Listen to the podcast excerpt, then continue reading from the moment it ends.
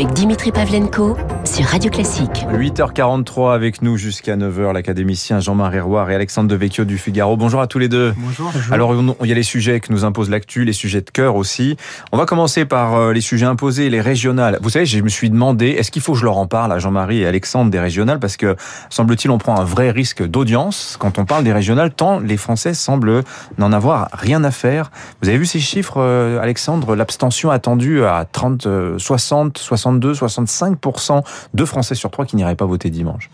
Oui, je pense que c'est euh, lié à ces élections spécifiquement, mais c'est aussi un long mouvement de, de mm. crise de la démocratie représentative. On l'avait vu au moment des, des, Gilets jaunes, et paradoxalement, il y a aussi une, derrière cette crise de la démocratie, il y a aussi une demande de démocratie, puisque les Gilets jaunes voulaient voter, mm. euh, voulaient le RIC, mais voter sur des sujets euh, qui, les, qui les intéressaient. Je démocratie directe. Hein, une démocratie directe, donc c'est vraiment un manque de confiance euh, d'une partie de la population envers ceux qui, les, qui le représentent, et aussi l'idée que leur voix est un peu vaine, et ça, on l'a vu naître un peu avec le, référendum de 2005 sur le traité constitutionnel, où il y avait une forte participation, les Français avaient voté non, et finalement, euh, le gouvernement euh, Sarkozy, mais, mais euh, tout le Parlement avait fait passer le, un, nouveau traité constitutionnel quelques années après. Donc c'est quelque chose de très profond. Vient s'ajouter à cela deux choses. Je crois que la, réforme des, régions de décentralisation de, de Manuel Valls avec les super régions a paradoxalement éloigner les régions des, des, électeurs. Ça, on est dans un monde hors sol. Moi, je sais pas ce que c'est euh, les Hauts-de-France. Je connaissais le Nord, mais les, les Hauts-de-France, euh, voilà, je pense que ça participe de ce, ce, décalage. Et enfin, dernière chose, on a vu dans cette campagne, on a beaucoup parlé de barrages, de fonds républicains, même de fusion des listes. Ça ressemblait mmh. à de la tambouille électorale et très peu des sujets de fond. Alors que les gens, ils ont envie de parler d'éoliennes, on le voit bien. Euh, mais Jean-Marie Rouard, ces, ces, ces abstentionnistes, c'est quoi? Ce sont des pêcheurs, enfin des gens qui vont à la pêche. Est-ce que ce sont des décrocheurs? Des gens qui sont largués, ou bien est-ce que ce sont des grévistes des urnes, comme dit Jean-Luc Mélenchon, c'est-à-dire des gens qui disent, mais moi tout simplement, c'est que l'offre politique, ce qu'il y a sur l'étal, ne me plaît pas, tout simplement. Moi, je crois que c'est beaucoup plus grave. C'est en effet une, crise, on va pas employer de grands mots, mais une crise de la démocratie. C'est surtout, les gens ont compris que finalement la classe politique euh, utilise les élections pour un certain nombre d'arrière-pensées qui sont maintenant la présidentielle, on le voit bien. Donc je crois qu'il y a une désaffection parce que les gens se rendent compte qu'ils ont beau voter et qu'ils ne croient pas beaucoup finalement aux, aux, intentions des hommes politiques. Ils ont vu tellement changer, ils ont varié. Hmm. Maintenant, ils, ils, ont été tellement opposés à, à, au lepénisme. Maintenant, ils rejoignent le lepénisme. Donc, il y a un discrédit de la parole politique qui est extrêmement grave. Et puis, c'est l'ensemble des contradictions françaises qui s'expriment dans les élections. C'est la France devient un pays vraiment difficilement gouvernable où les, les, les, le, nombre de, euh, d'idées contradictoires qui, qui, qui surgissent mhm. et on a l'impression que le politique n'embraye pas sur la réalité quotidienne. Regardez, vous parliez des éoliennes, c'était évident. Euh, il y, y, a une approche idéologique des choses. L'idéologie, les éoliennes, c'est une idéologie.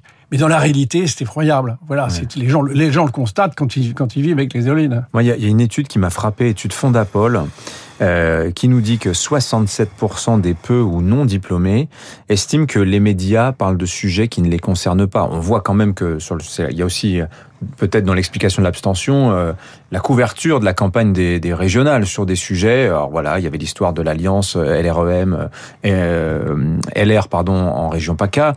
C'est pas ça dont les, dont les gens avaient véritablement envie de parler, vous pensez, Alexandre? Euh, Sans doute, hein, parce que je partage ce qu'a dit Jean-Marie Rouard, ils aimeraient qu'on leur parle du fond. Il a parlé des éoliennes, on, a parlé un peu de sécurité dans cette campagne, mais je crois que hmm. apporter des solutions concrètes pour ceux qui vivent dans des quartiers difficiles aurait été euh, un vrai sujet de fond.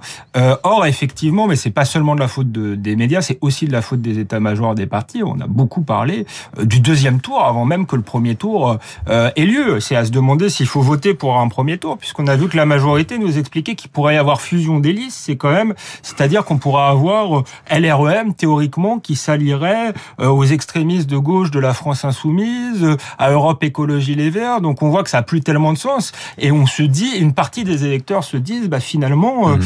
ils veulent sauver leur poste à tout prix, mais pour quel, pour défendre quel projet politique.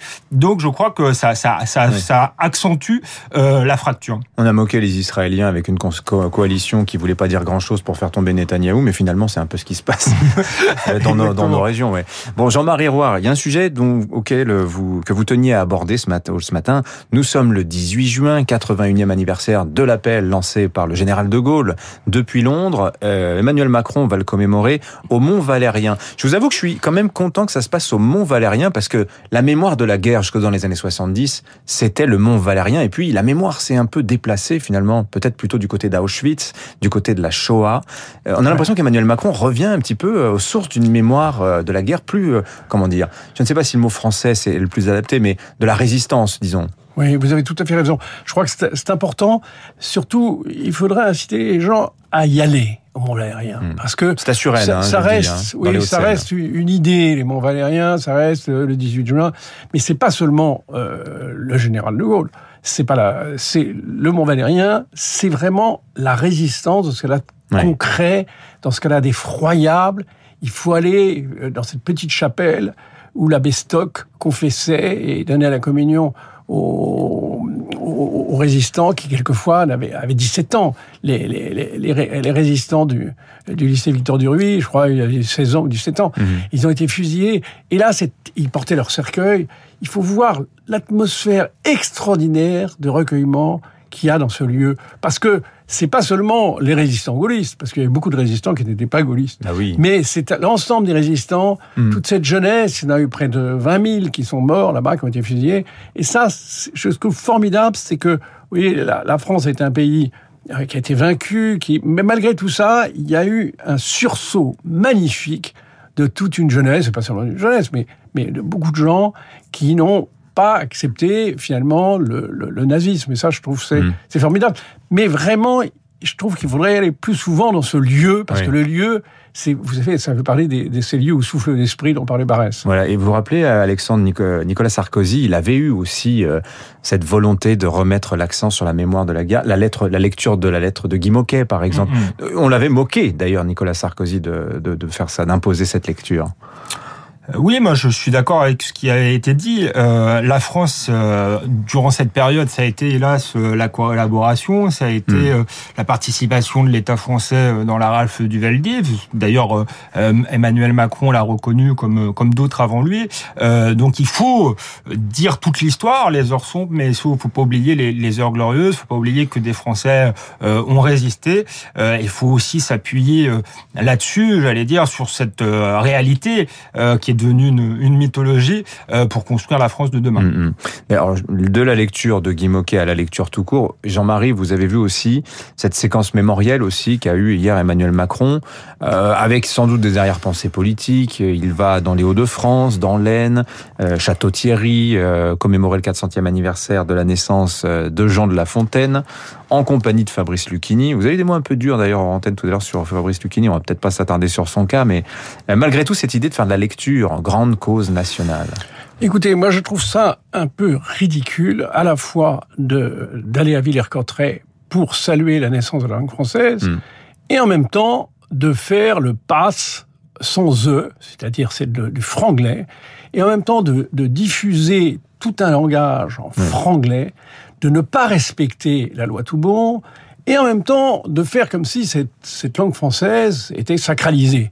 Là, il y a une contradiction interne Mm. qui me paraît euh, très dommageable. Mais vous faites pas un que- con- attendez, vous faites pas un contresens, Jean-Marie, parce que il y a la question de la pureté de la langue, si je puis dire. Là, non, ce qu'il dit, c'est les Français ne lisent plus de livres. Non, mais attendez. alors, Et les, écrans euh, Mais là, empêchent ça ne- les gens ça- de lire. Pardon, là aussi, vraiment, moi j'aime bien Macron, je trouve que c'est un homme très sympathique, mais franchement, c'est, il a un côté technocratique qui est absurde. Qu'est-ce que ça veut dire la lecture? Est-ce que vous croyez que c'est vraiment la- le, le problème de la lecture? C'est un problème d'alphabétisation. Hmm. Mais le vrai. vrai problème, c'est pas n'importe quelle lecture. Si on nous parle de La Fontaine, c'est pas n'importe quel écrivain, c'est pas n'importe quelle lecture.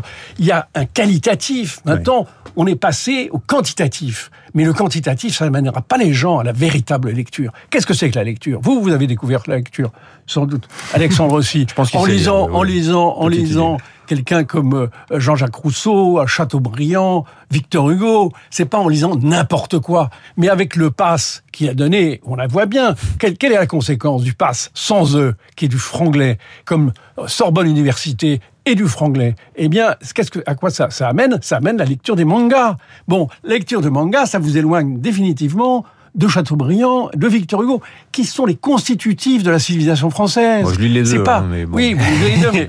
On peut réconcilier. Mais je vous signale, je vous signale que les sondages qui ont été faits montrent que le fameux pass sans E, oui. eh bien, est utilisé uniquement pour la lecture des mangas. Oui, oui euh, moi je crois que Jean-Marie pointe euh, quelque chose d'intéressant, c'est le en même temps chez Emmanuel Macron. Il faut pas oublier que c'est l'homme qui, pendant la campagne, avait dit il n'y a pas de culture française. Donc c'est un peu paradoxal de promouvoir la vrai. lecture et de dire il n'y a pas de culture française, comme c'est paradoxal de fermer les librairies, comme on l'a vu euh, lors du premier et du deuxième euh, confinement. Le, le, pays qui a le plus fermé le, les librairies en Europe, alors qu'on est le, le pays de l'exception culturelle.